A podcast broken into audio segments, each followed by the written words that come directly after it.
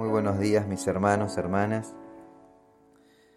Les doy la bienvenida a este nuevo tiempo que hemos decidido apartar para buscar más de Dios y crecer en el Espíritu. Dios les esté bendiciendo y esté derramando de su Espíritu Santo sobre cada uno de ustedes. Ahora le pedimos al Espíritu Santo que abra nuestros ojos y oídos espirituales para comprender la palabra que tiene Dios para cada uno de nosotros en este día. Amén. Juan 16:13 dice, pero cuando Él, el Espíritu de verdad, venga, os guiará a toda verdad, porque no hablará por su propia cuenta, sino que hablará todo lo que oiga y os hará saber lo que habrá de venir. ¿Quién es el Espíritu Santo o qué hace? Bueno, el Espíritu Santo es quien nos fue enviado por Dios luego de la ascensión de Jesucristo. Jesús les dijo a sus discípulos, mi Padre enviará al Consolador, el Espíritu Santo los guiará y les revelará la palabra de Dios. El Espíritu Santo es nuestra ayuda en medio de nuestras debilidades. Él nos convence de pecado.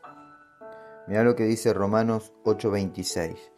Además, el Espíritu Santo nos ayuda en nuestras debilidades.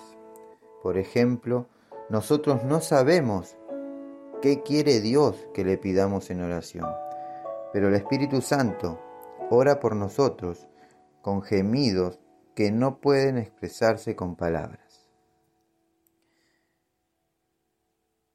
Él nos advierte de muchas maneras ciertos acontecimientos a través de sueños o mismo mientras oramos al Padre. Él es quien intercede por nosotros ante Jesús. El Espíritu Santo entra en nosotros cuando recibimos a Jesús en nuestros corazones cuando lo reconocemos como Señor y Salvador de nuestra vida.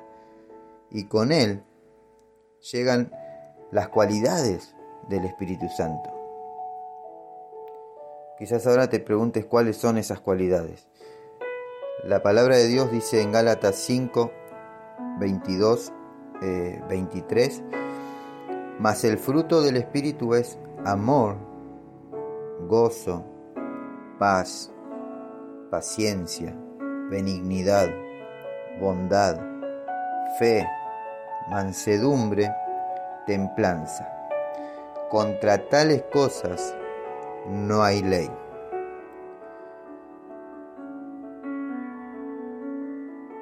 Debemos sujetarnos y someternos a Dios para así poder reflejar las cualidades del Espíritu Santo que hoy mora en nosotros.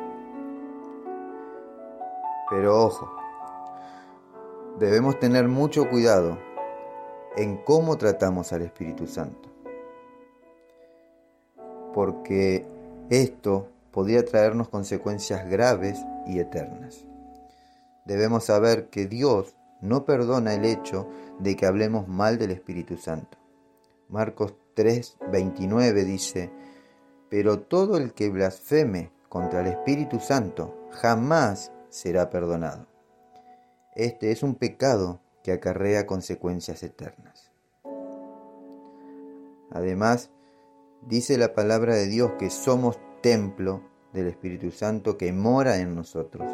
Por ende, todo lo que le hagas a tu cuerpo, se lo estás haciendo al Espíritu Santo, quien mora en ti. Debemos cuidar, respetar y alimentar a nuestro cuerpo, porque es donde habita el Espíritu Santo.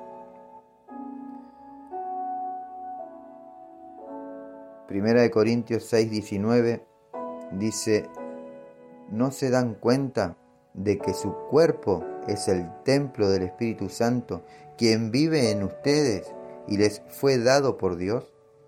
Ustedes no se pertenecen a sí mismos.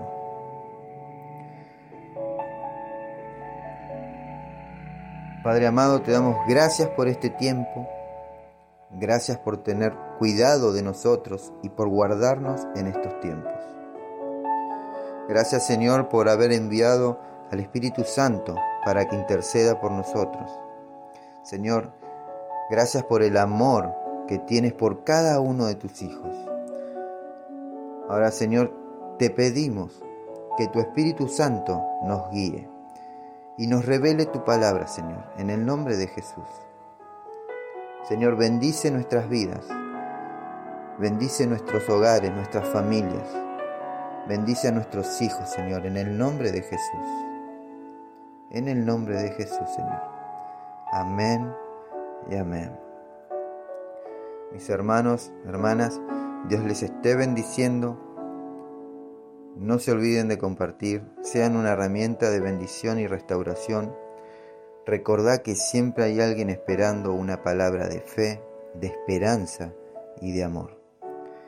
Si querés dejar un mensaje por un pedido de oración, podés hacerlo al mail a los pies del maestro 889 gmail.com o al WhatsApp 1534 83 27 57.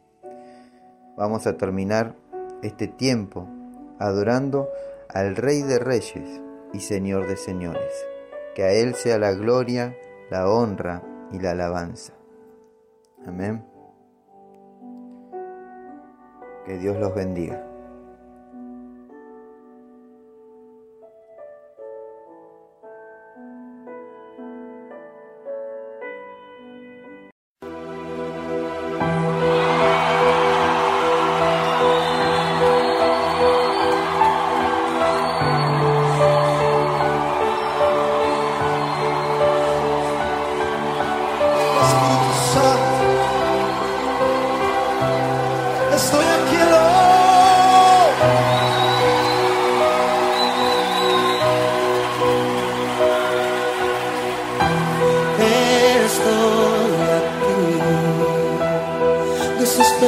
Por ti.